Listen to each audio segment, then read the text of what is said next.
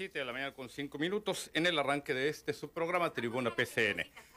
Déjeme, déjeme bajar de aquí al volumen de esta cosa que ya empezó a dar lata. Le decía a las 7 de la mañana con 7 minutos, esto en el arranque de su programa Tribuna PCN. Le saludo como cada mañana Juan Arturo Salinas en este espacio en el que hoy, hoy nos quedan, hoy, hoy, hoy, ¿quién, quién era el pendejo que decía así? Eh, hoy nos quedan hora con 52 minutos para abordar, ya lo sabe, los distintos temas que atañen una trivia. Este, a ver qué premio le damos al que adivine quién decía lo de hoy, hoy, hoy, y se hacía buey como en, en su rancho. Le agradezco mucho de verdad el favor de su atención. ¿A usted qué? Nos está siguiendo desde la transmisión de la conferencia mañanera. Arrancamos a eso de las 5 de la madrugada y continuamos con la programación de PCN.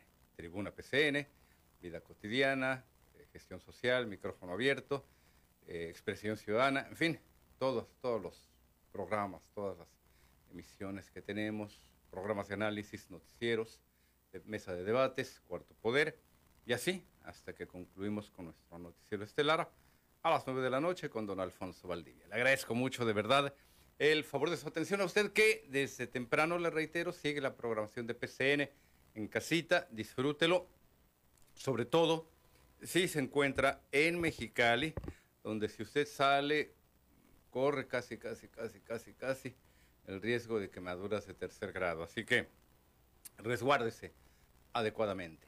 Para los amigos de Tecate también, un gran saludo.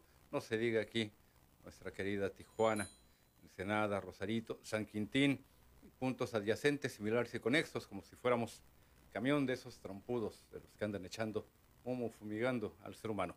Gracias a usted que se encuentra en trayecto a su centro de trabajo, no se pase los altos. Acabo de ver un choque. mmm, no pude yo tomar la fotografía en ese instante o el video, pero sí lo debe haber captado la cámara de, de, de mi carro. Déjeme ver en un descuidito si puedo eh, en el corte llegar, quitar la tarjeta y enviársela por allí a, Ulises. Un choque feo, fuerte, fuerte, fuerte, fuerte, bastante considerable. Una camioneta de buen calibre hecha popó y un hombre tirado en el piso. No sé si atropellado o, o conductor del, del vehículo. Lo que sí que, pues muy temprano para andar despertándonos con estas malas noticias. No solamente para el conductor, sino para los protagonistas de esta tragedia, porque finalmente es una tragedia, ya sea eh, una pérdida humana, le reitero, no vi el alcance del caso, no podía ya orillarme para preguntar, oríllese la orilla, no podía orillarme para preguntarle a los oficiales lo que había ocurrido, pero sí la escena ya era de suyo, eh, eh, pues retrataba un, problema serio. Propietario de ese vehículo ya debe darlo por pérdida total, porque de ese tamaño, de esa magnitud fue el, fue el impacto. Eh, le voy a dar más eh, eh, indicaciones para que usted evite pasar por allí. Esto en la intersección entre el Boulevard Cuauhtémoc Oriente y Gobernador Lugo. Allí, allí en la mera esquina de una farmacia. Es más, mire, donde está una sucursal de un, de un, de un restaurante que tiene otros, otros restaurantes ahí por el centro y otras partes, allí, allí mero es. Entonces, reitero, pues tenga mucho cuidado porque no tiene caso que usted se despierte, que con toda la ilusión del mundo vaya a trabajar y que por un descuido o por sentirse que esté usted en las 24 horas de Le Mans, se le fastidie el día y buena parte de la vida. Haz también a usted que aterrizó ya en su centro de trabajo, al igual que mis amigos y compañeros allá en los controles, Alejandro Vaca. A ver si lo estoy pronunciando bien. No es vaca, es vaca. ¿Verdad? Sí, sí lo estoy pronunciando con ándele, vaca. No, no, no, no cree usted que es como el rumiante, no es vaca, es vaca. Ve labial novela biodental, y también el inefable Ulises Rojano. Ulises, por allí te envié un materialito, a ver si me ayudas. Me dices para empezar si ya lo tenemos listo. Tú me... Ah, me dices que ya está preparado. A propósito de quien maneja con las patas. No, mire, hay muchos factores que al momento en el que el conductor eh, se sienta detrás de un volante eh, puede enfrentar. Y sobre todo si se trata de un transporte público o, en este caso, el que le voy a referir, un transporte especial, un transporte específico, como el que el pasado eh, mes de abril, quiero recordar, eh, tuvo lugar cuando unos jóvenes que regresaban de un paseo, de una eh, excursión patrocinada por su centro de trabajo, sufren, sufren un, un terrible accidente, algunos de ellos fallecen, otros quedan mutilados y como ocurre en el 99.9999% y póngale ahí el infinitesimal 99 de los casos en México, a la hora de la hora, nadie sabe, nadie supo, se echan la bolita, no hay responsabilidad. Como alguna ocasión, en alguna comida con un dirigente nacional del, del transporte, me lo llegó a, referir. Eh, para la empresa eh, Arturo no hay pierde, el chofer o se murió o se dio a la fuga. El chofer de esta empresa, operadora eh, de viajes turísticos, quiero recordar que es el nombre de la compañía, de la firma propietaria del, del vehículo, eh, se había dado a la fuga inicialmente, pero hoy reaparece, entiendo ya, eh, protegido por un amparo, y lo que él denuncia es que la unidad se encontraba en inadecuadas condiciones mecánicas, lo cual, bueno, un peritaje, si es posible todavía eh, llevarlo a cabo, esperemos que sí, que los aviones les hacen allí una especie de disectomía, pues ¿por qué no al, al, al, al, autobús, verdad? Habrá que ver que el autobús todavía está enterito por allí, a buen resguardo. Lo que dice el, el, el conductor es que dicha unidad se encontraba en malas, malas condiciones eh, mecánicas y lo que debemos entender es el hecho de que pues esta eh, unidad le fallaron los frenos, el chofer por lo visto quiso maniobrar para evitar que la tragedia fuese todavía mayor. Hay, si mal no recuerdo, siete muertos y varios jóvenes eh, mutilados de por vida, lo cual es triste, terrible, eh, doloroso que este tipo de casos.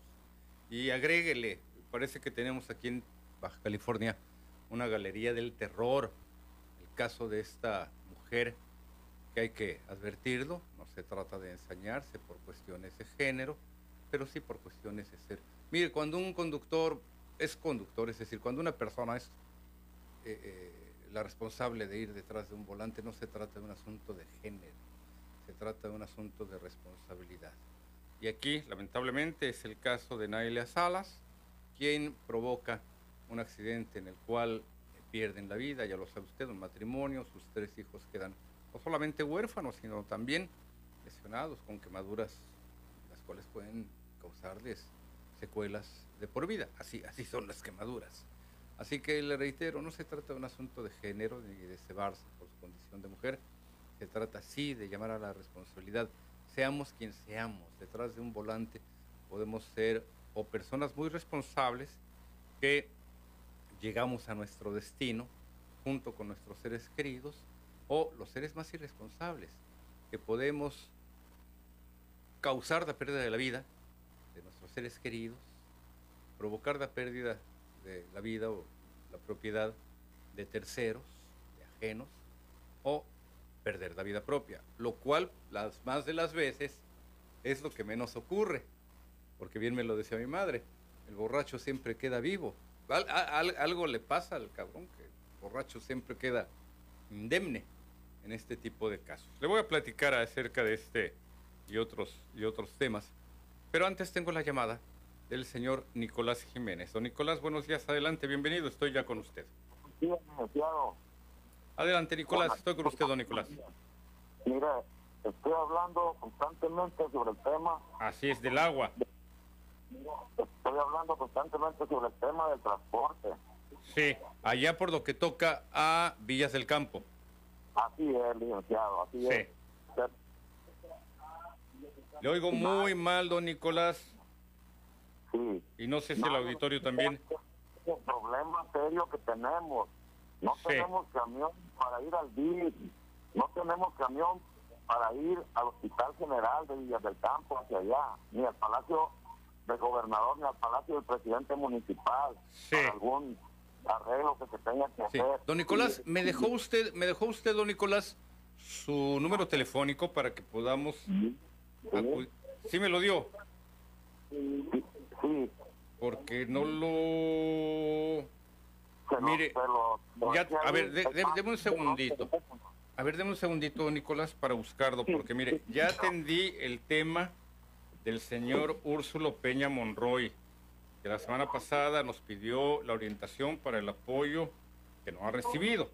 Su, credencia- su tarjeta de depósito ya, lo, ya, la, ya la recibió. Ah, Artemio Zuna, José Lara, Mario Rivera. No tengo, no tengo su, su, Ah, sí. 665-150-6680. Así es, licenciado. Transporte. Perfecto. Entonces, deme un segundo. Para que vea que no se me olvida. Y además remarcado ahí en amarillo, pues peor. No se me va a olvidar menos. Mire, le voy a pasar sus datos a nuestro compañero Víctor Duarte, que es muy bueno en el tema del transporte, para que atendamos este, este caso, don Nicolás. Sí, por- por- porque es una necesidad de mucha gente claro. que necesita a esa dependencia y no tenemos el transporte. El CID está haciendo, está haciendo un desorden con la cuestión del transporte.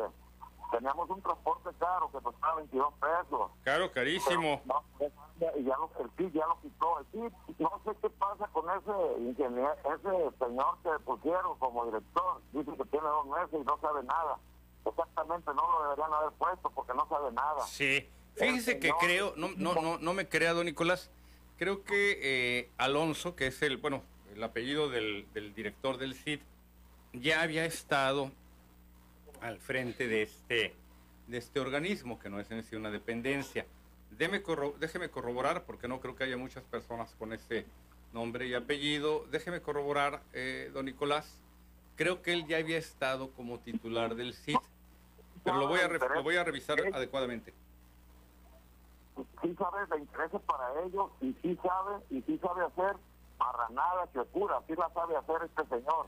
Pero ¿por qué no va al campo donde están los problemas? Bueno, oiga, es que si va, pues va a ir en su carrazo. ¿Usted cree que se va a, usted cree que se va a subir a una unidad del Sydney, loco? No, eh, ahí hay que ver, ahí hay que ver en qué términos queda esta esta situación, don, don Nicolás. Sobre todo, déjeme decirle, mire, lamentablemente el tema del CID, por principio de cuentas, ahí no hay pierde. Hubo un robadero que no se imagina usted, pero atáscate, marrano, ahora que hay lodo. Hubo gente que se llevó una muy buena lana, se robaron hasta, lo, hasta la risa. Si lo hubieran visto usted también se lo roban. Pero ahora ya al cambio de administración, entiendo, don Nicolás, que el CID va a eh, pasar precisamente por el nuevo centro de gobierno para facilitar el acceso a los ciudadanos como usted. No sé, le soy honesto, no conozco si hay planes para Villas del Campo. Quiero pensar que sí, porque es un área muy vital, es un área muy necesaria, don Nicolás. Así que vamos a estar atentos. Y además de pedirle a nuestro compañero Víctor Duarte que vaya por allá a, a- a Villas del Campo y que lo entreviste a usted, vamos a darle a conocer las rutas completas del CID ahora que va a pasar a manos del gobierno del estado. Durante la administración municipal de Jorge Astiazarán fue un manoteo, a- eh, así, no me des, nomás pon- ponme donde hay, compadre. Y durante el gobierno corrupto de este otro sujeto corrupto, Juan Manuel Gastón Buen Rostro, olvídese, se, yo- se robaron una lana, pero bien y bonito. Por eso es que ciudadanos como usted padecen este tipo de problemas con el transporte. por principio de cuentas iban a ser unidades movidas a gas natural. No es cierto, casi casi les ponen carbón y leña para ser menos contaminantes. Por consiguiente, incluso habían conseguido financiamientos internacionales, porque el requisito era ese, utilizar vehículos movidos a gas natural. Le hicieron de todo, los puentes esos que hay, usted los ha visto, a lo largo de la canalización y demás, uno que llega, algunos que llega por ahí por la Clínica 1, etcétera, costaron casi casi como el puente de San Francisco o como los de allá de Brooklyn. Y el que sufre es usted, don Nicolás, por esos gobiernos panistas corruptos. Dos años no han bastado para que obviamente toda esa maquinaria, todos esos miles de millones de pesos puedan enderezarse. Ahí está el culpable, don Nicolás. Ahora lo que tenemos que ver es dónde está la solución. Don Nicolás, vamos a estar en contacto con usted. Ya le envié el teléfono. Yo le doy la solución. Sí, yo le doy la solución del transporte. ah, nos la va a dar cuando lo entreviste Víctor Duarte. Por lo pronto nos vamos a una pausa y yo regreso con Jorge Horta en la línea. No se me vaya.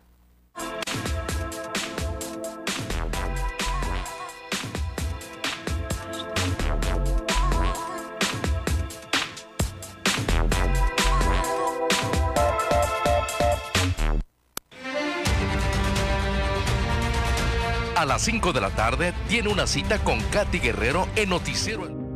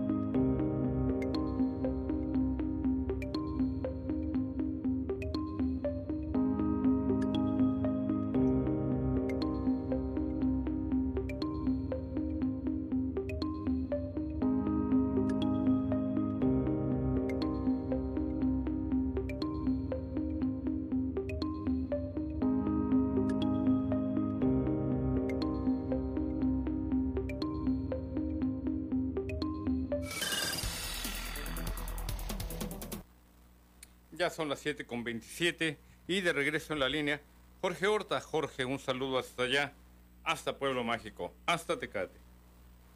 Muy buenos días, mi querido Arturo, pues aquí reportando desde el Pueblo Mágico de Tecate, que el día, el día sábado se llevó una manifestación acá en la ciudad de Tecate, por ahí te envié un material Tengo, pues, tengo el video. El papá de, del joven que asesinaron, de Jonathan González, Sí. estuvo en la presidencia municipal, acompañado de cientos de tecatenses que ya están hartos de la falta de justicia aquí en Tecate. Como tú sabes, ha habido muchos asesinatos de policías, pero esta vez se trató de un joven de tan solo, parece, entre 17 y 18 años, Jonathan González, Sí. que fue víctima de una agresión el día 3 de julio y que aparentemente eh, los policías de, de la Fiscalía del Estado no encontraron pruebas en contra de la persona culpable, la dejaron Sí. ir, se mocharon, se arreglaron o no saben qué es lo que está pasando. Antes de continuar, gente sí, antes de continuar, Jorge, dame un segundito.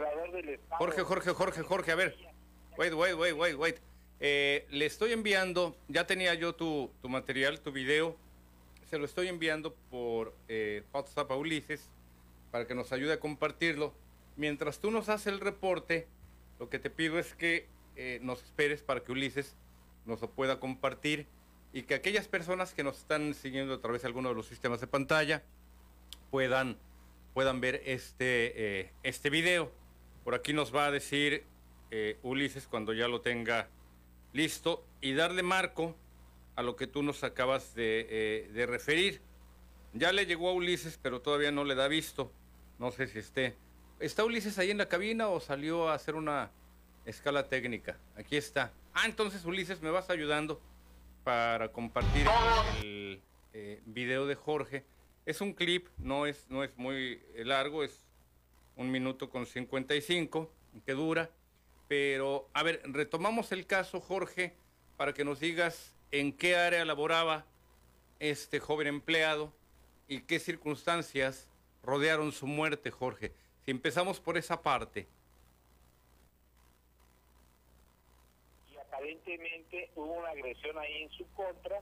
Sí. Eh, lo asesinaron de tres puñaladas y el padre del menor de este joven que aparentemente de 17 y 18 años, el día de ayer realizó esta manifestación en la ciudad de Tecate. Sí. El papá fue ahí y habló, habló ante la ciudadanía pidiéndole la ayuda al gobernador del estado. Jaime Bonilla, Sí. ahí en Palacio Municipal fue donde se realizó la manifestación ante cientos de, de tecatenses que están pues indignados, pero de una manera pidiendo justicia al gobernador del estado, ya que sabemos que aquí con su lema Adams pues van varios asesinatos sin esclarecer, Sí. pero sin embargo pues no hay vigilancia policíaca municipal necesaria para prevenir delitos de este tipo y actualmente pues también no hay no hay responsables de este asesinato aparentemente dejaron ir a los culposos ahí parece que hubo mano negra con la fiscalía del estado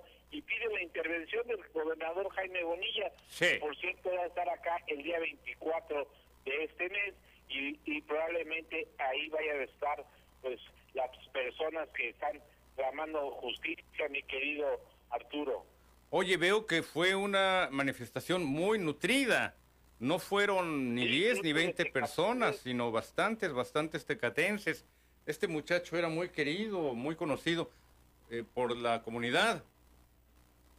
pues era un joven y tú sabes que era eh, la muerte de un joven duele más que aquellos que son que se dedican a otras actividades ¿no? Bueno, que ya además Entonces, llevamos joven kilómetros recorridos, ¿verdad? y un joven un joven que está pues tiene muchos amigos en la escuela en donde Sí. deportes los vecinos y todo pues él- creo que tenía 17 años no tengo la edad concreta pero pues sí eh, hubo un video Sí. eh, que circuló aquí en, en Tecate como de 6 7 segundos en donde se ve que está peleando con, con otra persona en, en la oscuridad y, y ahí fue donde, Sí. donde, pues asesinaron al pobre al pobre muchacho. Muchas gentes de, de Tecate muchos compañeros de su escuela pues participaron ahí en esta manifestación en Palacio Municipal Sí, y lanzaron globos blancos en, en señal de paz lo estamos viendo. y la intervención del gobernador del estado que es lo que lo que están pidiendo la comunidad de Tecate que ya no siente lo duro sino lo tupido Sí, efectivamente, agrégale también, Jorge, el hecho muy lamentable, lamentable a todas luces, de la muerte de ocho oficiales municipales que si bien algunos de estos casos, por desgracia, han estado ligados a sus actividades en torno al crimen organizado, no por el cumplimiento de su deber, pero siguen siendo muertes lamentables. No se le desea a nadie. Creo que también colocaron eh, unos, eh, unas mantas a las puertas de, de Palacio Municipal. Tú dices, Jorge, a ver, aclárame esta parte. Tú dices que este muchacho, Jonathan, eh, no, no tengo el apellido a la mano, no sé si tú lo tengas. González. González, trabajaba en Palacio Municipal. Fíjate que no tengo el dato exacto. Ah, ok, ok, ok, ok. Es que de repente me quedé con la idea de que trabajaba. Pero también dices que tiene 17, que, tenía 17 años. En una fiesta en la colonia de la Coyotera, por, por allá por el descanso. Sí. Eh, la gente que se manifestó se manifestó fuera del Palacio Municipal. Sí, lo vemos. Realmente no sé si trabajaba ahí o su papá trabaja en burócratas, Sí. pero sí era muy querido aquí en la ciudad de Tecate. ¿eh? Dices que también hay un video muy breve en el que se alcanza a apreciar que este muchacho, Jonathan González, forcejeaba con sus agresores. En el video que nos mandaste, en el material que nos hiciste llegar, alcanzan a apreciarse imágenes de una eh, patrulla y algunas otras escenas que transcurren muy rápido. Ojalá que nos pudieras hacer llegar el video original, Jorge, y que en nuestro noticiero de las 2 de la tarde eh, pudiéramos eh, contar ya con el material más, eh, Fíjate, más elaborado. fíjate que tengo un video, eh, a lo mejor me equivoqué cuando te mandé eh, que no era. Eh, el que, que te, te había mandado originalmente Sí. era donde estaba hablando el papá de Jonathan. Ok. que Estaba pidiendo justicia. Claro. No sé si ese fue el que te llegó. No, me llegó aquel en el que están los eh, eh, condiscípulos, quiero pensar, y algunos muchachos haciendo la manifestación frente, manifestándose frente a Palacio Municipal, lanzando los globos al aire y en una eh, caminata en la que alcanza a apreciarse que se trata de un número muy considerable Bueno, de eh, muchachos bueno, mira, que te, piden voy, te voy justicia. a mandar para el noticiero de las 2 de la tarde Lo esperamos. el discurso del papá pidiendo justicia. Ahí lo tengo. Perfecto, si Sí, tienes el otro también, pues mandar, yo armamos aquí un reportaje con ello. Porque ya ves que de repente vaya ahí la tecnología Sí. y, y no llegó el No te adecuado. preocupes, no te preocupes. Mira, con esos tres videos que me dices que tienes en tu poder, cosa de que eh, nos puedas ayudar a enviarlos, este, el de la manifestación, aquel en el que parece que forcejea con sus agresores y el discurso de su padre, así como algunos datos con los que podamos contar, ya armamos un buen, un buen material, un buen reportaje. Jorge, te agradezco, un saludo, hasta allá, hasta Tecate. Seguimos teniendo pendientes. Nos vamos a ver pronto. Ya viste que ya te llevé por allí a José Carvajal. Ya tomó nota de algunas de las necesidades de la estación.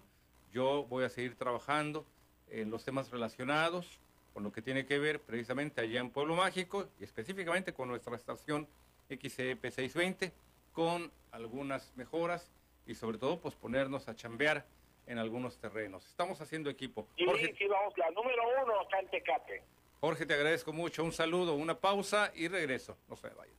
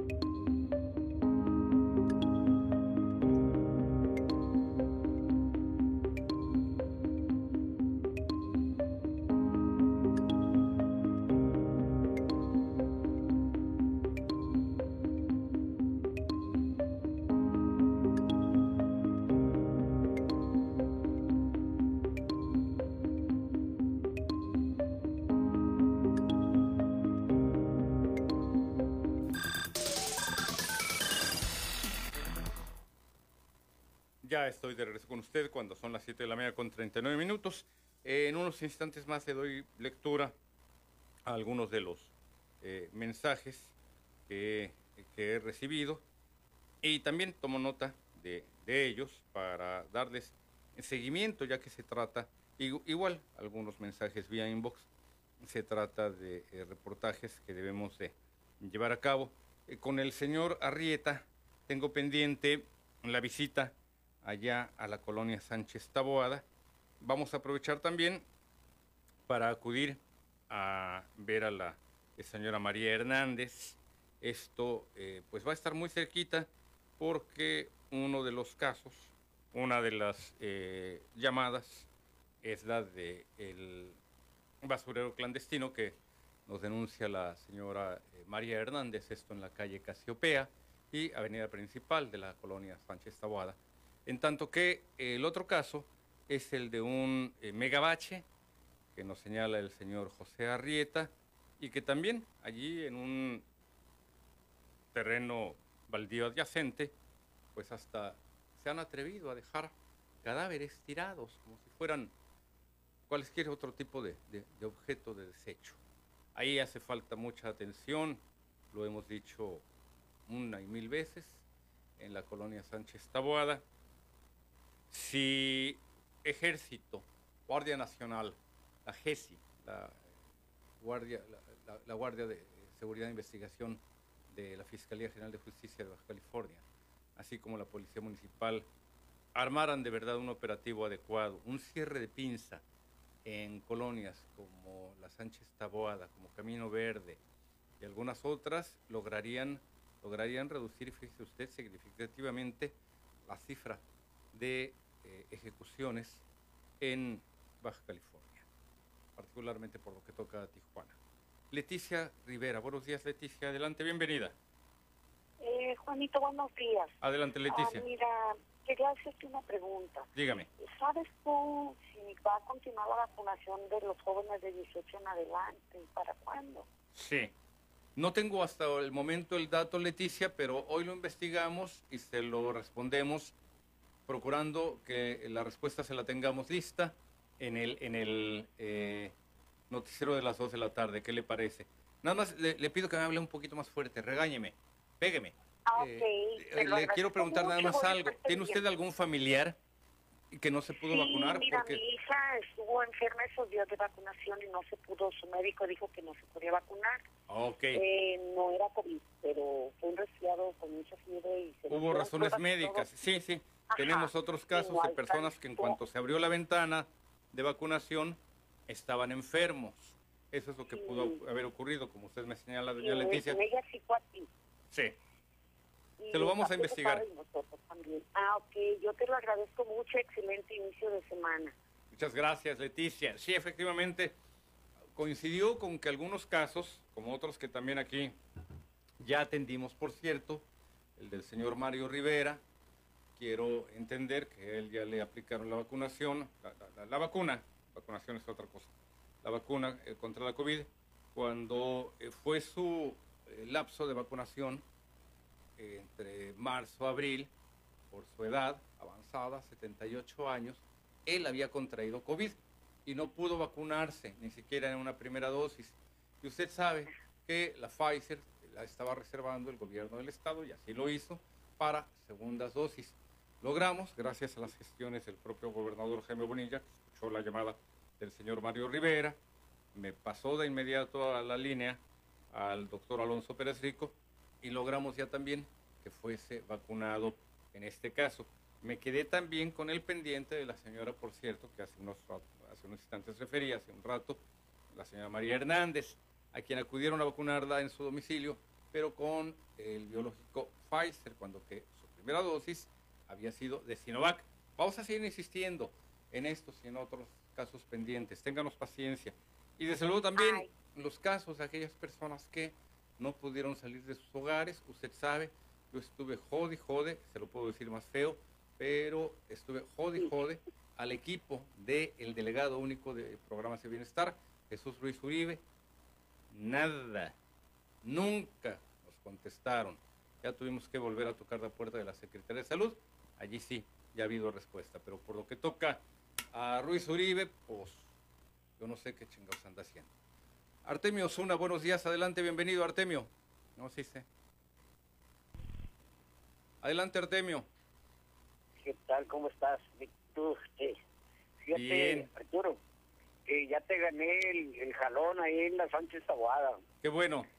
Ayer estuve presente en la Sánchez Taguada, estuve en una reunión muy muy bonita con los compañeros de ahí del, del cañón de reforma y realmente en un solo pin- así una sola visita rápidamente te das cuenta de que estamos equivocados en cuanto a la política que estamos aplicando para poder quitar la violencia en las colonias. ¿Por qué Artemio? tenía la- me, me daban la opinión de que la Sánchez Taboada era un una había pura gente maleante, había pura gente violenta, No. había había mucho peligro y realmente me No. caminé por todo el cañón de la del- de la colonia Reforma que Sí. corresponde a la Sánchez Sí. y la gente es de lo más agradable, de lo más amable, de lo, de- de lo más amistosa. Y, Sí. rea- y realmente también, aparte de eso, me di cuenta de que estamos equivocando la política, de que queremos quitar la violencia con camionetas bien artilladas y mucha gente arriba de las camionetas, Sí. todos vestidos de negro, que se ven de forma muy violenta, muy de, muy, de mucha violencia. Embosados y Entonces, todo lo demás. esto es una equivocación que estamos cometiendo. Lo que tenemos que hacer es contratar un ejército de correcaminos, servidores de la nación, no como los actuales que los tenemos todos tullidos y parecen elefantes de esos este, que, que están y, y, y enfermos.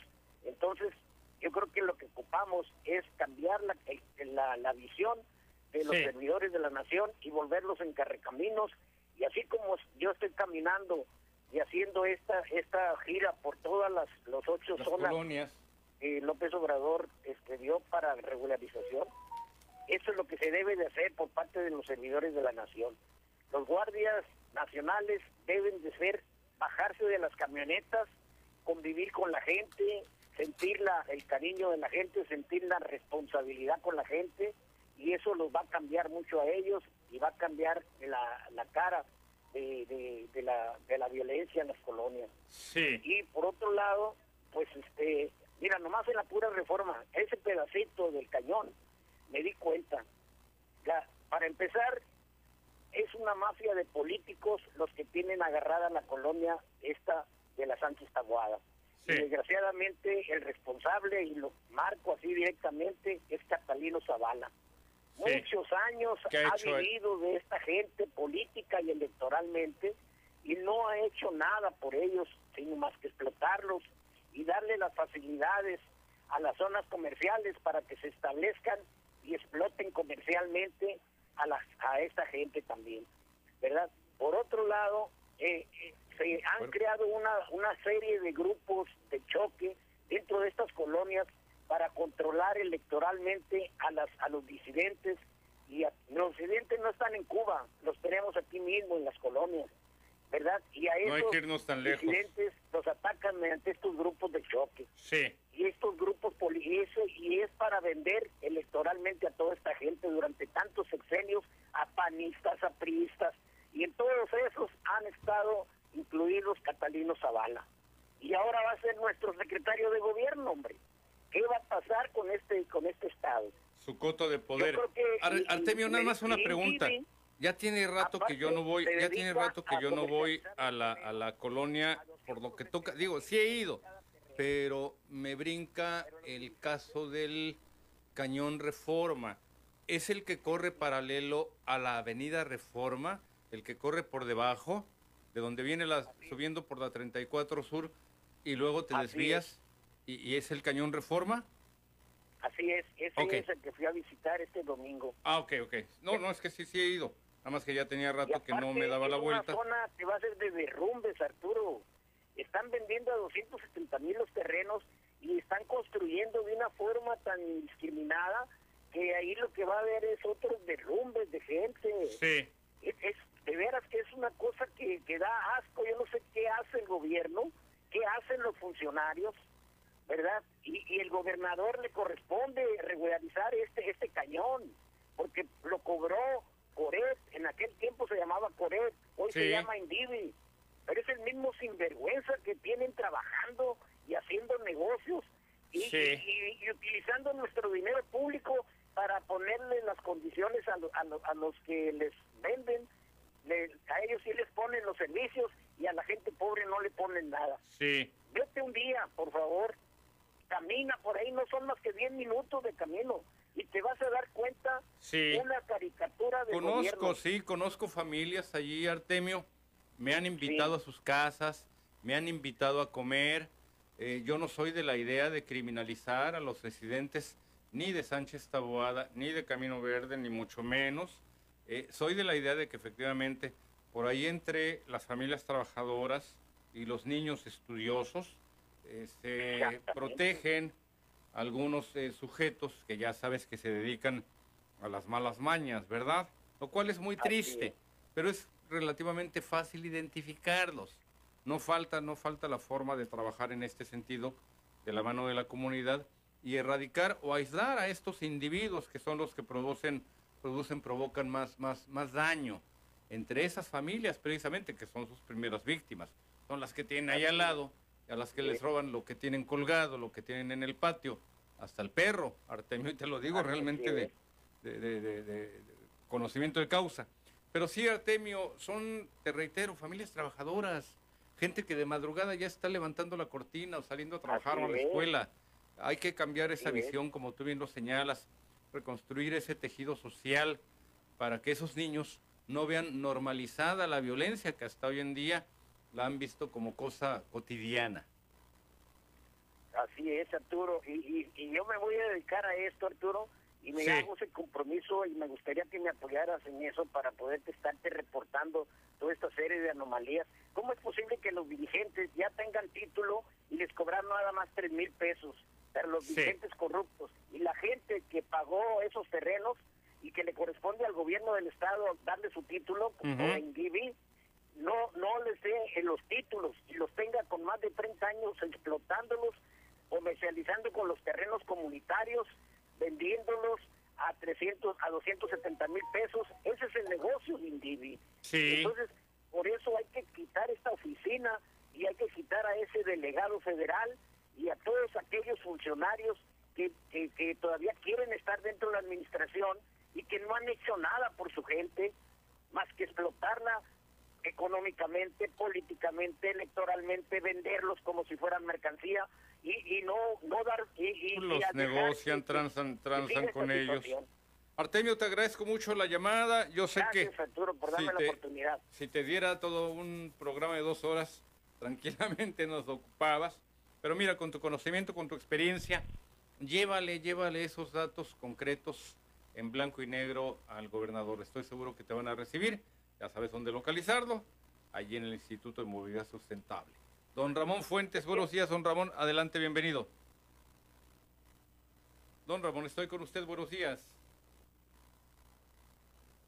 Se nos durmió el pollito. Armando Ortiz, buenos días. Adelante, Armando. Bueno, Armando. Parece que también se durmió Armando. Le fue a hacer compañía a don Ramón Fuentes. 7 con 53. Ah, ching, tan rápido ya se fue el tiempo. Si no, no, no. Entonces, mire, va a ser al, va a ser regreso. Cuando le comparta, te envié por ahí un reportaje, mi estimado eh, Ulises, sobre el encontronazo, el choque entre, ¿qué tengo? ¿Cuatro minutos?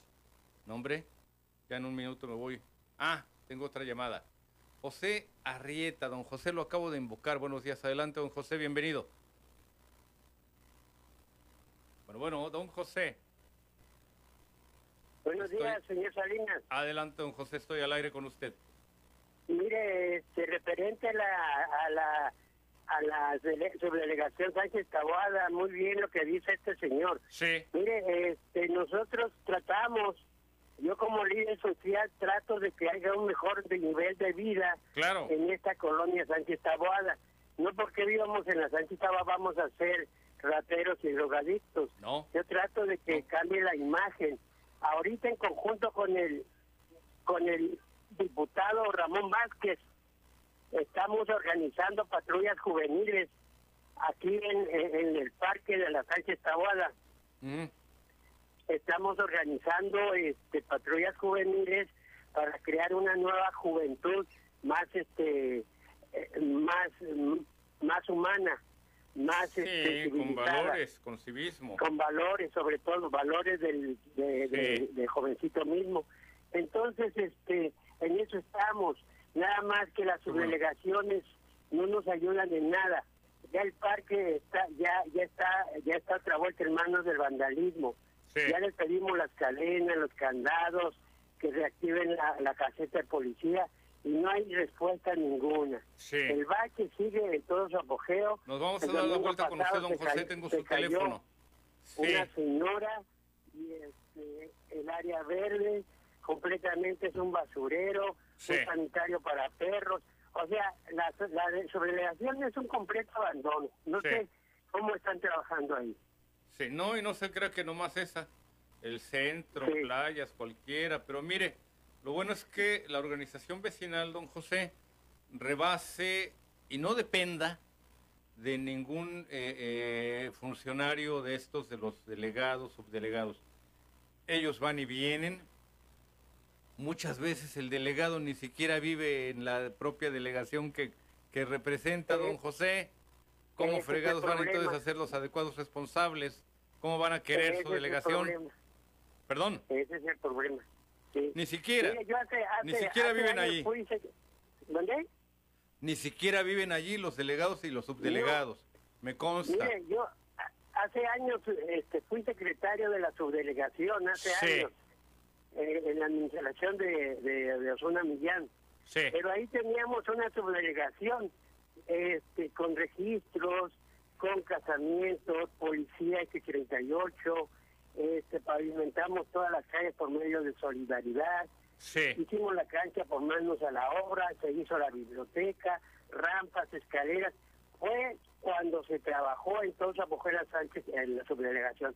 Ahora no hay nada, nada, ni un candado ni una cadena nos pueden dar. ok. Tomo nota, ¿Verdad? tomo nota, don José, porque efectivamente vamos a, vamos a darnos la vuelta y que usted nos oriente para eh, trabajar allí en esa, eh, en esa zona. ¿Le parece? Vamos a la Muy pausa. bien. Gracias, don José Gracias. Arrieta. Vamos a la pausa y yo regreso con Noé Escobedo en la línea. No se me vaya, Noé, bienvenido.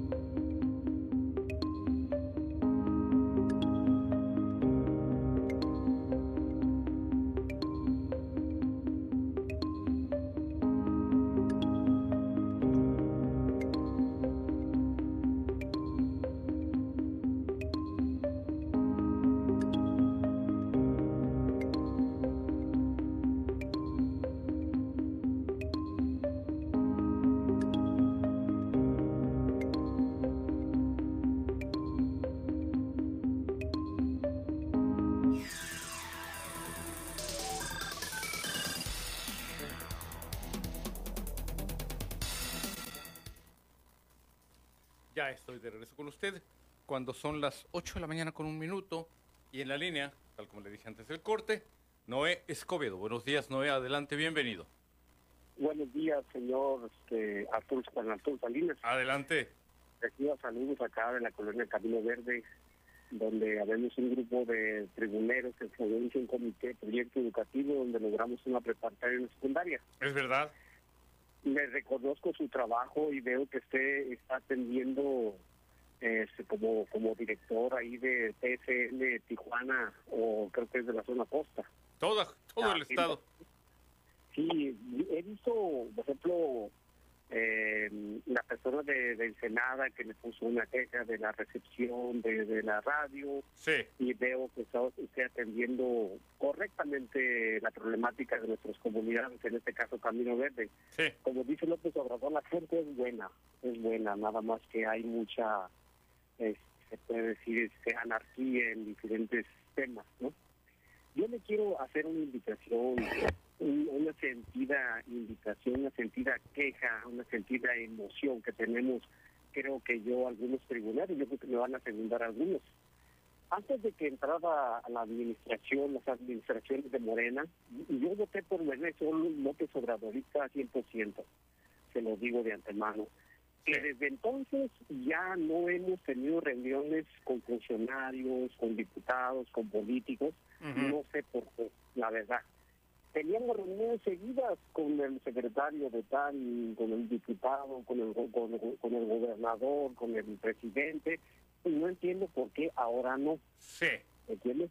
¿Por qué? Porque nosotros somos este, los gestores comunitarios, como Blanquita, Bernabé, Benjamín, en este caso de Camino Verde, el claro. descanse nuestro amigo Tom también, este, Mari Talavera, Carmen Quiroz, entonces, este, yo lo invito para que usted gestione de esta manera con el gobernador. En la hora que usted quiera, yo puedo, yo puedo convocar o otra, otro tribunal puede convocar. Hay tribuneros ya viejos como yo, hay tribuneros nuevos. Y me refiero a la participación, no de edad, sino que hay muchos tribuneros que ya últimamente están participando correctamente. Entonces, esa es mi, mi sugerencia que le hago yo a usted se le iba a decir a Vivi que es mi, amiga, y yo la admiro y normalmente escucho el programa de Vivi. El de también. Sí. En Convivio que participo y coadyuvo en su, en su programa. Le está oyendo, eh, de hecho, en este momento, Vivi Gutiérrez. Déjeme nada más referirle también un par de acotaciones al respecto de su llamada. Eh, don Noé, entiendo que el tema de la pandemia afectó fuertemente, y no es una disculpa, pero usted recuerde que apenas habían entrado en función noviembre antepasado, por ejemplo, el gobierno del Estado, cuando entre febrero y marzo del 20 es declarada esta terrible pandemia. Sin embargo, también se han llevado a cabo jornadas por la paz encabezadas por el gobernador Jaime Bonilla y por lo que toca al gobierno municipal pues el, gobierno municipal, encabezado en un primer momento por Arturo González Cruz y en estos momentos en manos de Carla Ruiz McFarland, también eh, han hecho lo propio.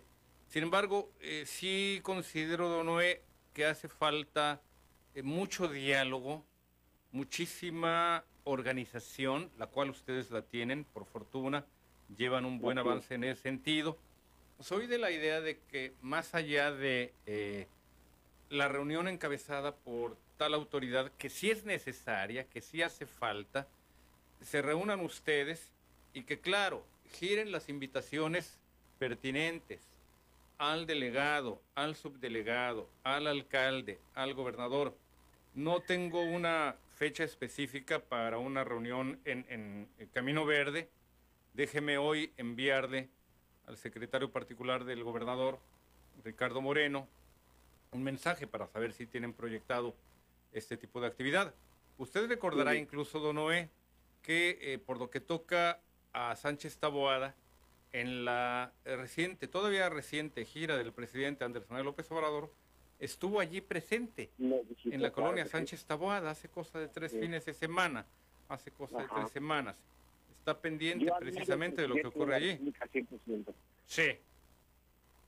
Así que le reitero, eh, don Noé, eh, vamos, vamos trabajando en ese sentido. Yo soy de la idea de que lo primero, lo primordial, es que ustedes estén eh, pues atentos en este sentido para que los eh, atiendan, eh, pero sobre todo que ustedes eh, se organicen y que independientemente de la presencia o ausencia de algún funcionario, ya le hagan llegar sus acuerdos. ¿Me explico?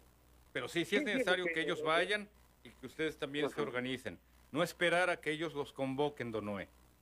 No, no, no. En este caso nosotros solicitábamos a X funcionario que es político si le interesaba tener reunión con nosotros Sí. para nosotros manifestarle nuestro apoyo o nuestra queja de algunas sugerencias de la misma comunidad. Así Ese es. más que nada ese, pues, ese acercamiento porque se supone que si nosotros hacemos gestiones pues se nos facilitaría más tener el funcionario de frente y decirle X y Y petición.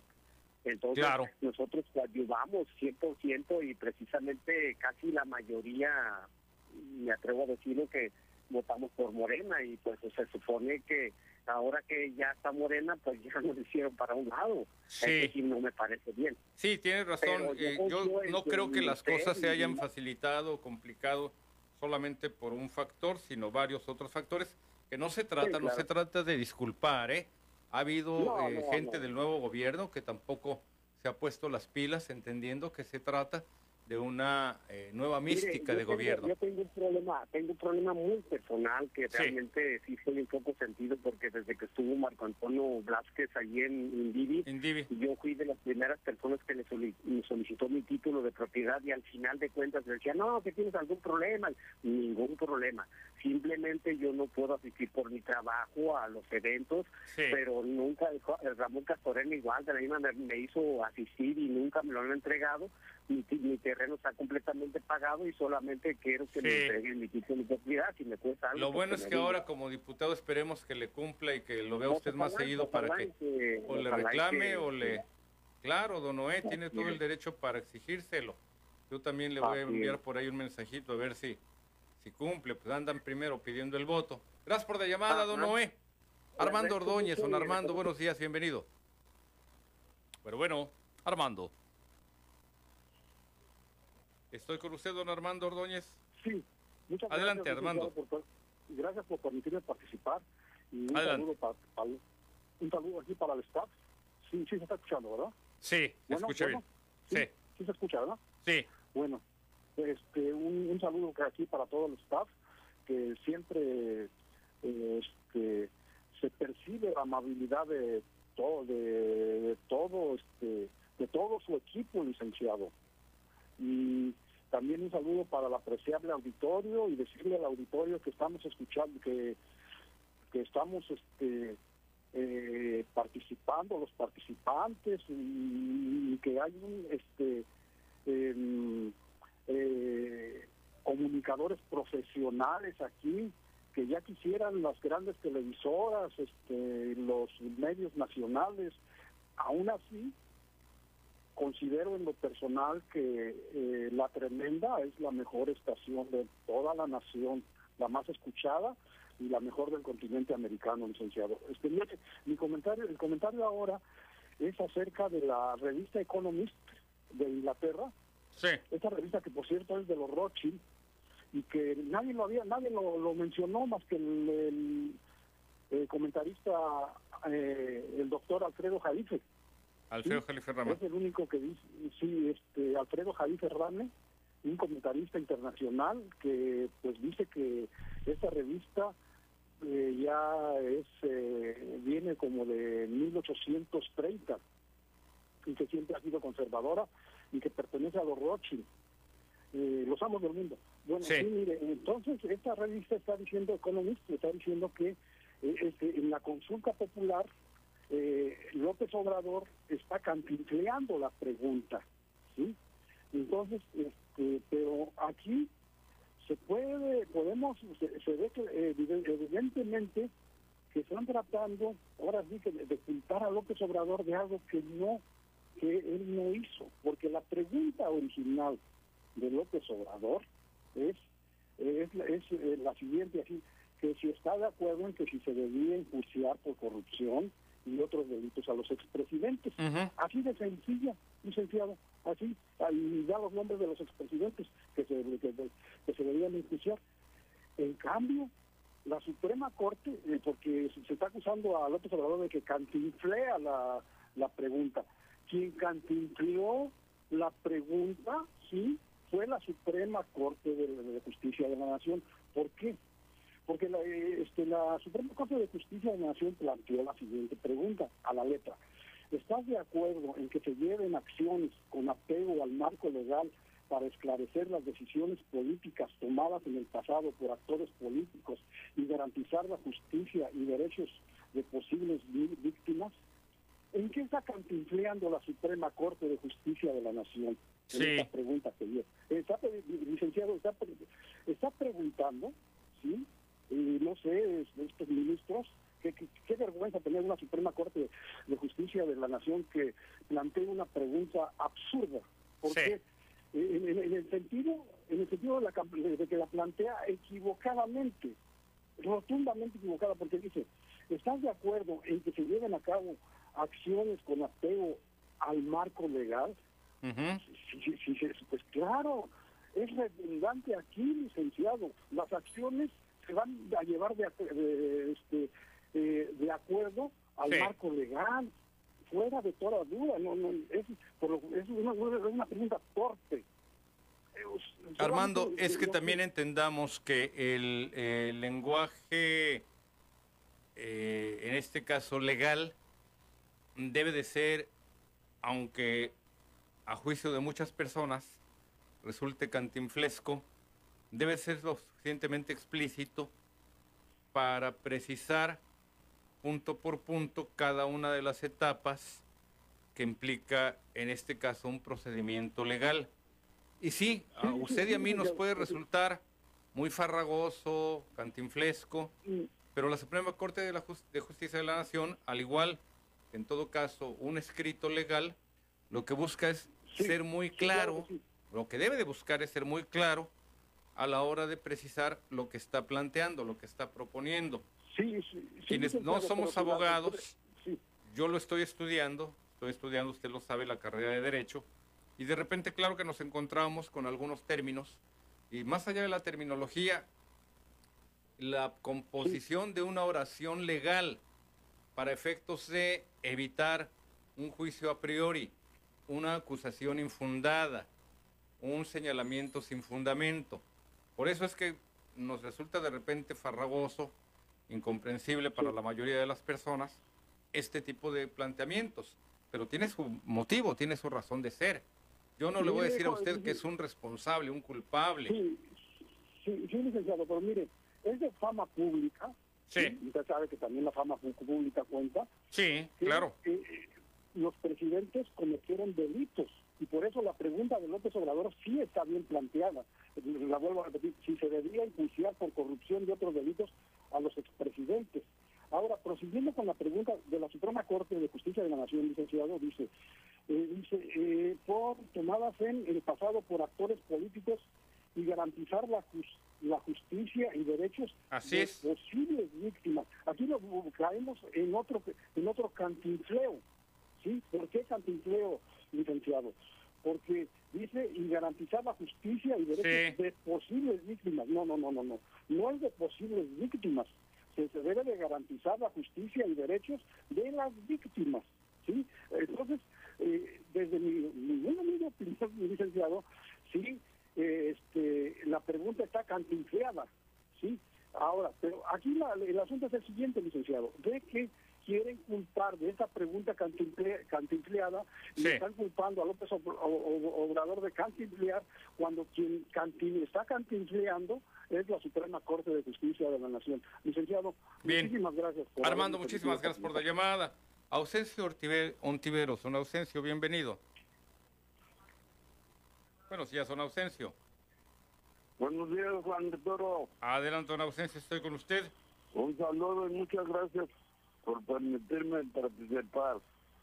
Adelante. Este, mira, hace ratito decían unas personas de los delegados Pues es que los delegados yo tengo, desde que se cambiaron, desde hace rato, no funcionan porque no les dan autoridad de decidir ellos en algunas cuestiones, pues. Sí. Y, tiene que ser por votación, porque por una mi delegación llega otro que ni siquiera, como tú decías, vive en el lugar, pues. Yo pienso, es mi manera respetuosa de decir que en estos dos años los delegados no sirvieron para nada. Sí. Porque no, no, no, los ruidos, la basurada por donde quiera. Y la otra, pues yo le pido al ayuntamiento de Tijuana que ya no regrese, que no se le eche moneda los que vamos al parque, te descuidas y te, luego, te llega la multa. Sí. Entonces, pues que nos regresen a ese lugar porque pues, es, no deben de cobrar. Fíjese, fíjese don Ausencio. ¿Dónde están los diputados, Juan Arturo? Eh, pues ahí está el asunto, don Ausencio. Que las personas afectadas... Sí, don Ausencio, déjeme, déjeme, déjeme explicarle y escúcheme aquí. Las personas afectadas por este tipo de medida, la colocación de los estacionómetros de la empresa Copemsa, allí en el perímetro del Parque eh, Teniente Guerrero, debieron de haber hecho este tipo de petición, debieron de haber levantado su voz. Esto para empezar desde fines del gobierno corrupto de esta otra rata de dos patas, eh, Juan Manuel Gastón Buen Rostro, y que a lo largo de la administración de Arturo González Cruz, al inicio, también debieron de haber pedido, exigido incluso a sus representantes populares, como los diputados, que eximieran a aquellos presentes en el eh, Parque eh, Teniente Guerrero. Déjeme señalar, de cuando usted pregunta dónde están los diputados, yo le revertiría la pregunta, don Ausencio, ¿dónde están los ciudadanos que le exijan a los diputados, que le exijan a sus delegados, oye, líbrame el, el, parque de este, de este cobro, de esta obligación, porque la mayor parte de la gente que acude, pues son familias que lo que buscan es esparcimiento y con lo que se encuentran es o con tener que estar pagando eh, 8 pesos por, eh, por hora o por el otro lado que les coloquen un eh, restrictor de circulación, un aparato inmovilizador en la llanta, sobre todo cuando se trata de vehículos con placas extranjeras. Entendamos también, don Ausencio, que el parque y sus alrededores se han convertido en punto de trabajo para los carroceros que no cuentan con un local, para muchas personas que pues por ahí trabajan y que dejan el vehículo todo el día, don Ausencio. Sin embargo, también entendamos que el fin de semana igual les cobran a aquellas personas que van al parque, don Ausencio. En los años 90, cuando otro gobierno de otro ampón, Jesús González Reyes, intentó colocar una estación de, eh, transporte público y también eh, estacionómetros en el perímetro del Parque Teniente Guerrero, levantó la voz una eh, mujer con los pantalones mucho mejor puestos que varios hombres, Aida Anchondo de Bustamante, y Aida exigió y logró que el gobierno de González Cruz dejara libre el perímetro del parque. Hoy faltó un liderazgo, faltó también, desde luego, la ausencia, eh, la, falta de tino por lo que toca a la autoridad ya fuese la de Gastelum, ya, ya fuese la de González Cruz. Pero no, efectivamente, el parque a ustedes que lo utilizan con frecuencia, se los abrocharon, se los pasaron por las armas y hoy tienen que cumplir con, con cubrir ahí su cuota, que por cierto, mañosamente, muy mañosamente, don Ausencio, de una forma realmente pirata, la empresa Copemsa no ha actualizado sus avisos sigue insistiendo en que el eh, monto de... deje, deje, usted el monto. El horario de vigencia del estacionómetro es de 9 a 8 de la noche, cuando se lo redujeron en el gobierno municipal de las 9 a las 6 de la tarde. Le quitaron esas dos horas y le redujeron también la, la, tarifa, si mal no recuerdo, de los 14 pesos a los 8 pesos. Pero sí, efectivamente, don Ausencio, Allí yo lo que, he visto que ha faltado han sido ciudadanos. Olvídese del diputado. El diputado anda en su carro, en su camioneta de lujo a todas margaritas. ustedes son los que sufren. No, pues Arturo, que tuve la satisfacción de participar en esa defensa que dices tú de González Reyes. Sí. Varias gentes hicimos Ahí está. de codo con codo alrededor No me deja usted mentir. Y se logró. Sí. Pero otra cosa, que siento mucho coraje que estén tumbando los árboles y no lo respeten. Yo creo que, ¿dónde están ¿Los árboles en dónde, don Ausencio? ¿En el parque? Y el regidor. Los árboles en el Parque Teniente Guerrero. desgracia un árbol y, y no hay ni quien le pare. Sí, me quedo sin noticias de ese tema, don Ausencio. Envíeme fotos, envíeme videos. Porque la muchas Sí. y no las tapa. Le Por reitero, yo no sabía de este gracias. caso. Sé que ha habido árboles ya enfermos, no es justificación o no es la única explicación. Los ciudadanos nos deben de enviar fotos, videos, es- eh, consignarlos y mandarlos a los medios de comunicación. Don Ausencio, voy a la pausa y regreso nuevamente con más llamadas en la línea.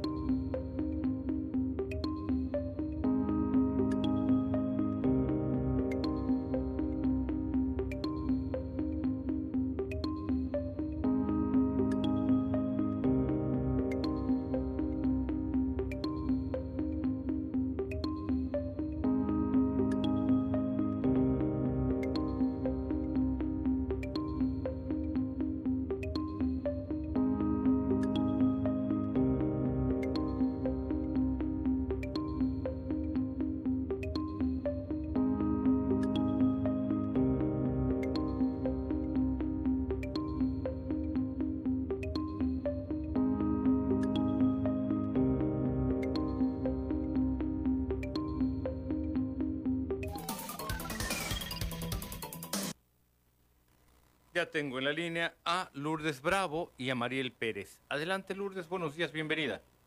Buenos días, muchas gracias, señor. Adelante, Pues, mire, Lourdes. Ya lo dijo usted todo ahorita, ¿verdad? De- sobre todo con la señora Aidan Chondo, ¿verdad? Y creo que no nada más en- fue en, en el 2000 de- con González Reyes, sino creo que también hubo un encontronazo con su, su sobrino, don Carlos Bustamante Anchondo. Sí, Por ahí hay otro, otro, en el 2010 o, o el 11 más o menos por ahí. sí. Nada más que Y fue entonces- cuando, fue cuando González Reyes intentó colocar un, una especie de sistema Ajá, de sí, transporte. estación, Sí, sí. y Sí. también colocar estacionómetros en el perímetro del, del Parque Teniente Guerrero. Ah, no, no, sí, pero más o menos cuando ya era presidente este don Carlos, Sí. eh, fue también cuando hubo por ahí otro otro incidente. Sí. Pero sí es una señora, eh, eh, sí, como usted lo dijo, ¿dónde está el pueblo, verdad? O sea, yo no sé, ahorita también le voy a, le voy a preguntar de eso, ¿verdad? Porque tenemos los artículos 87, ¿verdad? Si el presidente no no no cumple, pues que el pueblo, lo, la nación lo demande. Ajá. Tenemos el 97, que es el poder del judicial, el último párrafo también, la nación por lo demande. O sea, tenemos el 26, ¿verdad? La consulta popular. Ya lo, ya, lo, ya lo anduve buscando y todavía está vigente. Tenemos- aunque aunque le, le hicieron muchos cambios en el 2013, ¿eh? Sí. también. O sea, en el 2013 hicieron muchos cambios.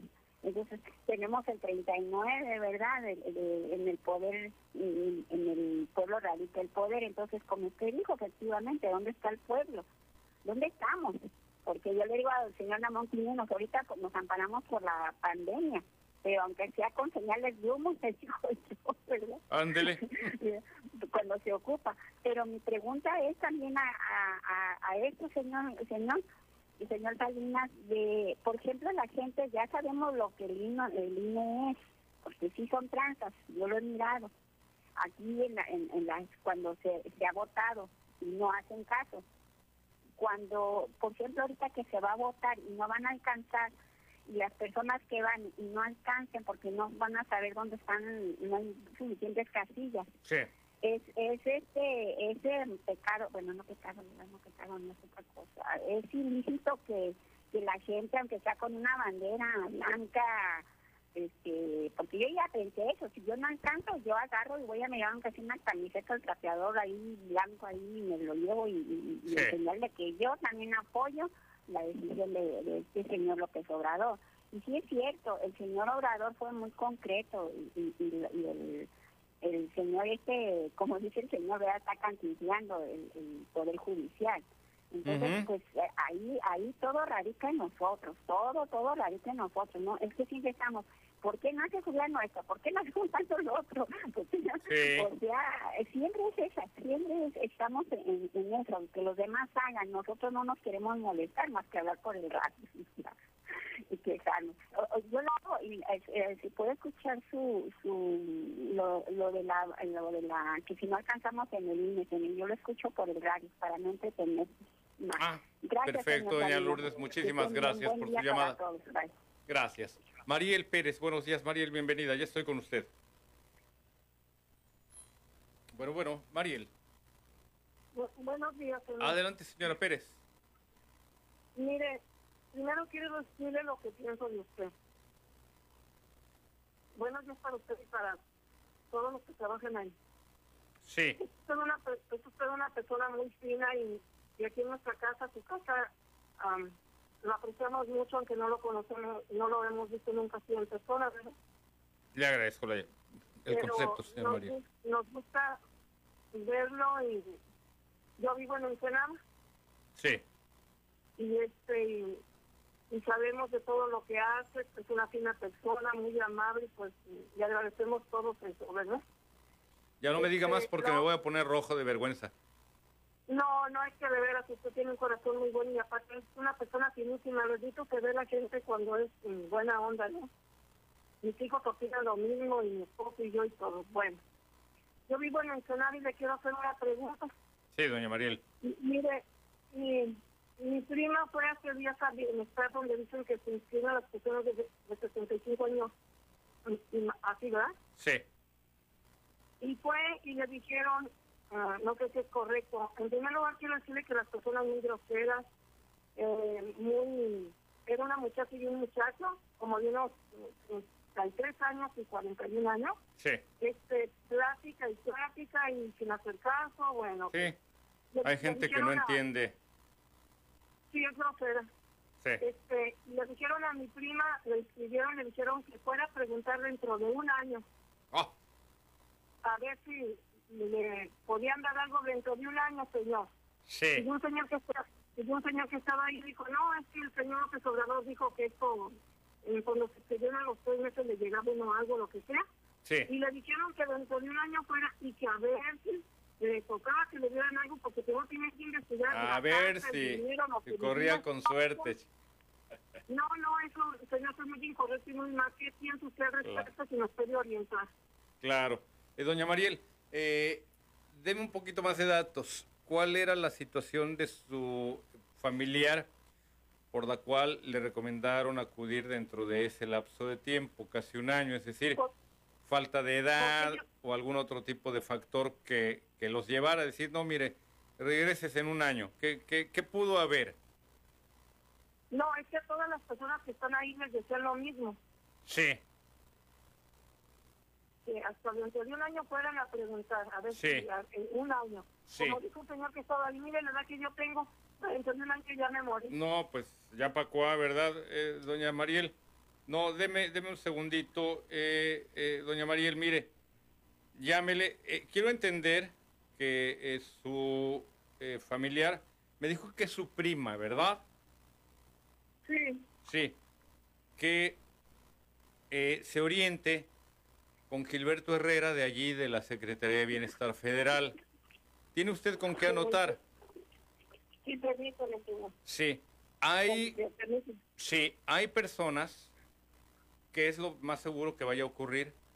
No sé por qué razón vino su, su familiar aquí a Tijuana. Entiendo que también no, en Ensenada... No, no, no. No, estoy hablándole de Ensenada, señora Arturo. Sí, ok. Ah, entonces ella fue allá a la oficina de Ensenada Sí, de y ahí Ensenada, la trataron hablando mal. Ensenada. Ok, ok, sí, entonces mire, nada más. Entiendo que Gilberto Herrera eh, tiene los contactos suficientes con Ensenada porque me ha dado nombres, solo que en este momento pues ya no los tengo, pero que acuda, eh, para empezar que le llame a Gilberto y que le pida eh, esta orientación. Gilberto Ah, Herrera ¿me es un hombre, es un servidor público muy, muy eh, comprometido con lo que viene a ser su, su- su labor. Y conoce quién en Ensenada puede atender su llamada. El número Ajá. telefónico, eh, doña Mariel, es el 664 664 305 305 7704 7704. 04. Y lo adecuado en todo caso, señora Mariel, es que Gilberto le oriente con quién acudir allá en Ensenada para que traten adecuadamente a su familiar. Por alguna razón, algún factor debe haber habido por el que le dijeran regrese en un año. Cuestión quizás de edad, cuestión de... Yo no lo sé, no le quiero yo inventar, pero estoy seguro que hay servidores públicos que efectivamente se han puesto la camiseta de este gobierno y hay servidores públicos que lamentablemente no les ha caído el 20 de que ya no deben de trabajar de la forma en la que lo hacían anteriormente, tratando con la punta del pie a las personas. Comuníquese con Gilberto, en este momento yo le estoy enviando parte de este, eh, esta llamada que tengo con usted vía audio para que le pueda consultar, señora Mariel Pérez, y que sepa él con quién canalizarle alguna persona adecuada, sensible allá en, eh, en Ensenada.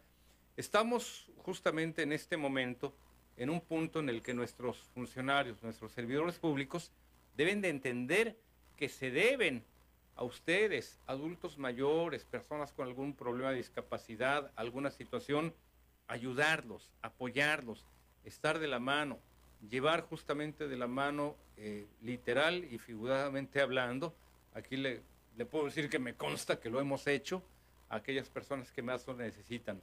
Para eso están ellos como servidores públicos y para eso estamos nosotros. Doña Mariel, le agradezco Mire. mucho la llamada. Dígame.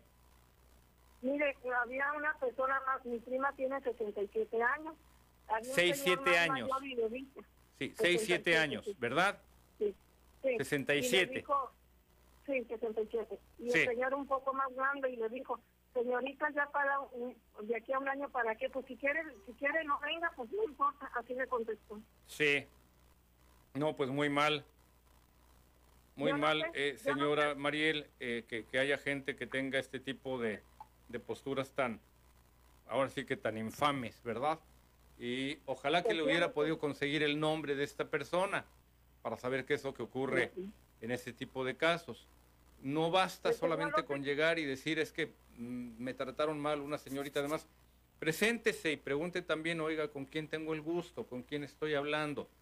Yo procuro hacerlo con el mesero del No, es que- restaurante, es para que- saber, con quien sea, porque es importante que nos nombre, identifiquemos a nivel humano. No dan el nombre, señor Arturo, no lo dan. No lo dan. Tómele una foto con el celular, pues, tómele una foto con el celular y que diga, mire, esa es, y me la manda, y nosotros aquí la exhibimos. Doña Mariel, y da coraje, da coraje que haya personas que tengan este tipo de conducta tan inhumana, cuando que están en esos Muchas puestos gracias, señora. precisamente para atender y para ayudar, no para sentirse poderosos. Gracias, doña Mariel. A usted, señor, muy amable y muy persona. Gracias, doña Mariel, por sus palabras también para mi persona. Pausa, don José Espinosa, Javier Robles, Josefina Vaca, no se me vayan.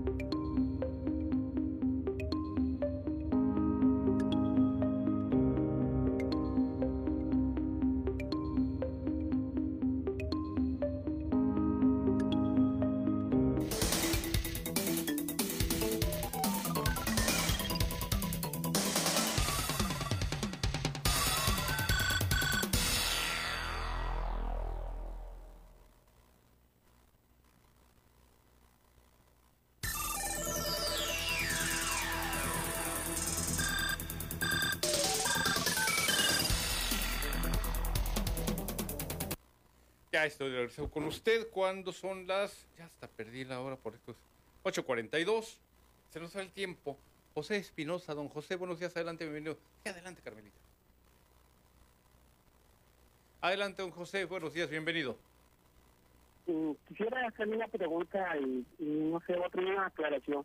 Mire, la pregunta es, es eh, ¿en dónde, en qué parte se van a poner las mesas de recepción o las casillas para la consulta?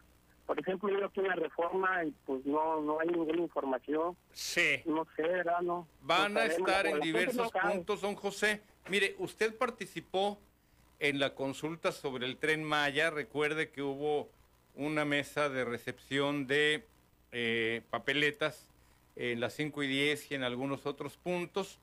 Allí, allí en esos puntos va a haber eh, eh, estos, estas mesas de consulta, don José. Las va a dar a conocer y qué bueno que me lo pregunta usted, don José. Le voy a enviar a nuestra amiga, compañera vocera del Instituto Nacional Electoral, eh, Yasbet, un, un mensajito para pedirle la ubicación exacta de las, de las mesas de consulta.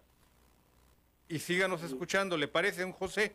Recuerde que estas mesas, estos puntos, son ubicados en las eh, zonas de mayor afluencia peatonal principalmente, señor Espinosa.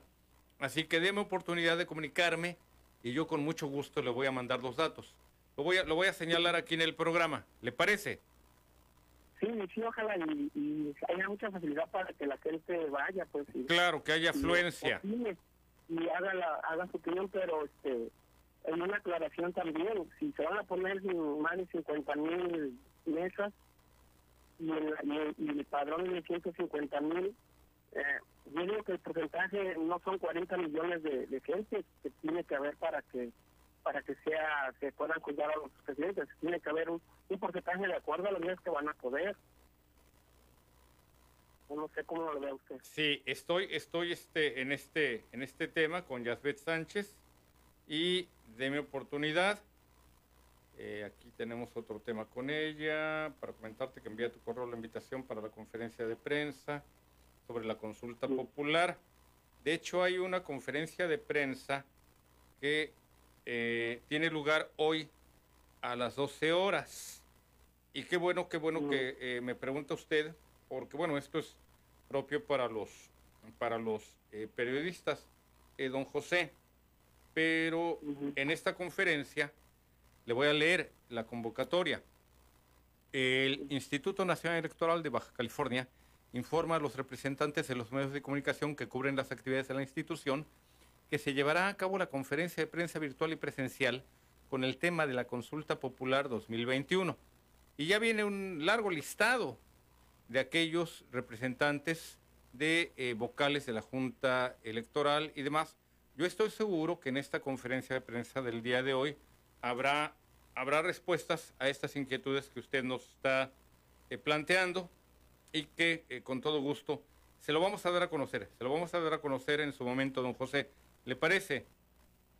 Sí, sí, oja- ojalá y, y, y todos, todos este, los, la gente o, o están, eh, estamos este, apoyando e impulsando este movimiento de la consulta como presidente de la República, sí. pues, pues este, en caso de que no se junten esos, esa tanta gente que está pidiendo el INE para que sea realidad esto, sea la realidad esto, pues tengan en cuenta que ellos están poniendo la cantidad que se requiere para lograr ese porcentaje. Entonces, la gente, pues yo pienso que la mayoría de gente, pues cómo puede mm, creer que es legal esto, pues no, no es Sí. legal, porque son 50 mil casillas y, y se ponen 150 mil cuando hay elecciones. El Vamos a estar atentos, don José. Le agradezco mucho la llamada. Espero que hoy tengamos ya el listado específico de los puntos, pero usted lo sabe, por lo general, nuestra ciudad, eh, quien conoce eh, Tijuana, Ensenada, Tecate, ¿qué le puedo decir? Tecate quiero pensar en puntos como el eh, parque alrededor del kiosco, cerquitititita del Palacio Municipal, Ensenada, pues también algunos puntos muy estratégicos que puede usted encontrar allí en la Cenicienta del Pacífico, en el puerto. Es cosa de ver qué información nos dan a este respecto. Tijuana, Tijuana por lo que toca a nuestra ciudad, eh, crucero 5 y 10, eh, calle Segunda, por ahí del área de Constitución, y en fin, las áreas, las áreas más conocidas de nuestras distintas ciudades. Javier Robles, buenos días, don Javier, bien- bien- bienvenido. ¿Qué te pasó, hermana inhumana? Se acaba de dar un chingadazo aquí entre ceja, oreja y madre. Javier Robles, buenos días. Diosito te castigo. ¿Ah? Ándale, mal empieza el lunes para quien lo ahorcan. Don Javier Robles, buenos días, don Javier, bienvenido. Don Javier, parece que se nos quedó don Javier en la línea. Josefina Vaca, buenos días, adelante, bienvenida, Josefina. Buenos días. Adelante, Josefina. días, señor Arturo. Adelante. No, pues nomás para, para dar mi queja de vida y bienestar, que sí lo tratan a uno muy mal. Sí, los tratan muy mal. Y lo tratan a uno, mire, como si fueran ellas las dueñas. Pues no, Ayudamos a puras personas. Yo tengo, por ejemplo, 66 años. sí. Nada más una duda, nada más una duda, doña Josefina. Me está usted hablando de aquí de Tijuana. Yo soy de Jalisco, pero yo tengo 46 años aquí en Tijuana. Sí, a lo que me refiero es que su llamada es aquí en Tijuana. Sí, sí, Ok, aquí vivo ok. en. Porque ya le envié un dato, ya le envié, un- bueno, más bien ya le envié un mensaje sobre estos casos allá en Ensenada, como me refirieron hace rato en la llamada de la señora Mariel Pérez. Lo que quiero es ser muy específico para seguir, ahora sí que poniéndole dedo a estos funcionarios de ahí de la Secretaría de Bienestar. Yo creo que le están aprendiendo el modito allí a Ruiz Uribe, porque no se crea usted que es simpático, simpático, simpático, no es el muchacho, cabrón, es- No, es pues sí, así porque como yo fui que- en junio. ¿Mande? Perdón, es de sangroncito para arriba. Dice, Sí, dice Gaby que es un hígado y que le cae re mal. Que ahora que lo vea le va... Eh, No, no diga... pues es que ellos se sienten las doñas allí, bien déspotas y bien creídas. y no se Déspotas y creídos. eso, Sí, sí lo está describiendo. Sí, bien así, bien creídas la limpieza acá sus tacos que se dan. Sí, pues, se sienten que... Bien, mire, yo cuando fui, hasta las elecciones, hasta que ven así. Sí. Para que me, de los 60 y más, no, pues 65. Se sienten la última No Coca-Cola en del desierto. Tache, tache, y les vamos a poner dedo con quien corresponde, eh, doña Oh, sí, Josefina. porque yo salgo temblando de fuerza, nunca me apuntaron ahí. No Mire. que venga para tal medio, no que venga para tal día, que oiga, no, ya me cansé de ir, nunca me apuntaron. Pues claro.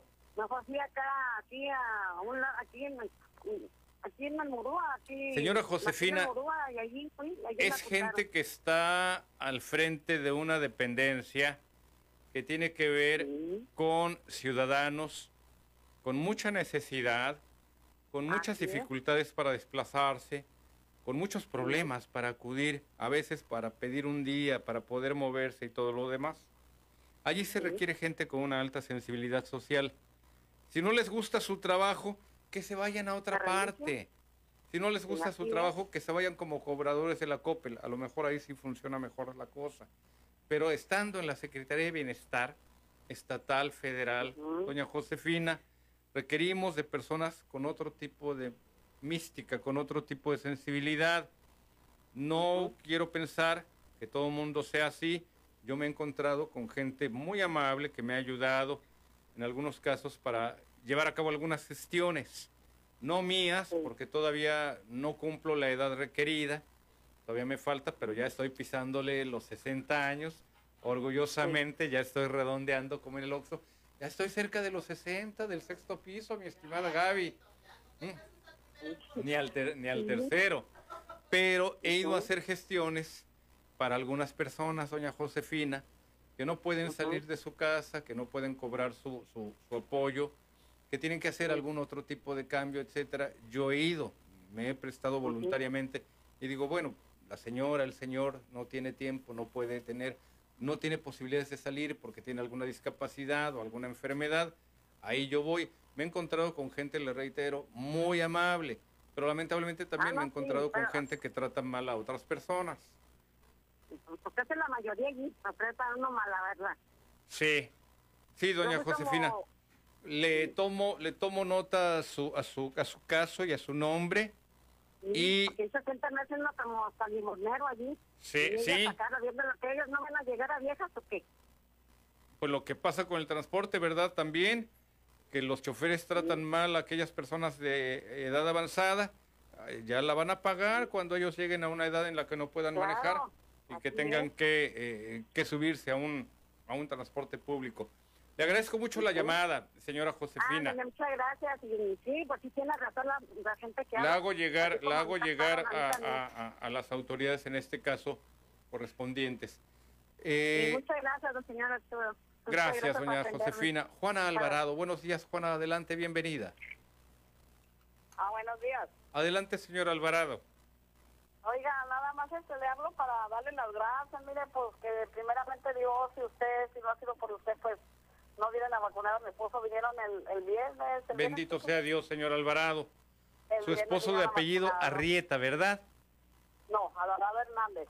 Perdone, Yo soy Juan Alvarado Hernández y mi esposo se llama Juan Monreal. Monreal. Ah, es que sabe por qué me quedé con lo de Arrieta. Porque cuando le llamó Marión eh, Luna Castro, que me está ayudando en estos momentos, eh, ella le preguntó sobre el apellido de su esposo. Le preguntó si era con una R o doble R. Yo no le hice la llamada a doña Juana porque estaba muy ocupado con otras cosas. Y, y, y Marión le preguntó si con una R o doble R. Yo me quedé, ah, debe ser Arrieta. Pero no, si efectivamente, doña Juana, platíquenos entonces, ya vacunaron a su esposo. Ay, sí, gracias a Dios y gracias a usted, porque si no por usted, aquí estamos esperando a ver quién, quién este, cuando venían a hacernos el, el milagro. Sí, qué bueno, qué bueno, doña Alvarado, qué, qué bueno, doña Juana, que, que- que hayamos logrado ser parte. No es mi, no es mi responsabilidad, no me voy a atribuir el, el- el mérito de haberlo logrado. Fue su Sí, no insistencia por usted, y fue, y fue el resultado de la Secretaría de Salud. Y, y además, su caso, señora Alvarado, lo abordó directamente el gobernador.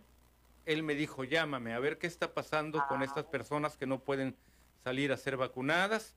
Lo que recuerdo es que su esposo tiene un problema de salud que lo mantiene en cama desde hace siete años. Sí, así es. Así es, para que vea que tengo presente su caso. Lo que sucede es que mi confusión en cuanto al apellido era por... También. Sí. Gracias a todos ustedes que participaron en el problema de nosotros. Sí, doña Juana, bendito sea Dios que ya quedó vacunado. Sí. Sí, otra gente también la vacunen. Sí. muchas gracias y, y que Dios lo bendiga, ¿eh? Le vamos a echar ganas, le vamos a echar ganas, doña Juana, porque casos como el suyo tenemos otros. Me duele mucho el hecho de que no hayamos podido ayudar a la señora eh, María Bocanegra, que se quedó también esperando. Yo igualmente registré su caso, registré su CURP y a la hora de la hora, pues nos falló por ahí, ya sabe quién, ya Andovas. Pero, ¿eh? El simpatías. Pero vamos, vamos a estar trabajando a este respecto, doña Juana. Enhorabuena, de verdad. Y pues que su esposo se recupere. Ascensión Cruz, don muchas Ascensión, buenos días, adelante, bienvenido. Don Ascensión, estoy con usted al aire, buenos días, bienvenido. Gracias, buenos días, don Arturo. Adelante, don Ascensión. Pues mire, este comentario lleva una dosis de responsabilidad y, y también les toca a ustedes una parte. Dígame. Para una mejor calidad de vida de la sociedad de Baja California, pues es responsabilidad compartida, señor, Sí. entre el gobierno del Estado, gobierno del municipio, sociedad y medios de comunicación. Sí, me queden claro. Entonces, pues tenemos que hacer nuestra parte como sociedad, señor.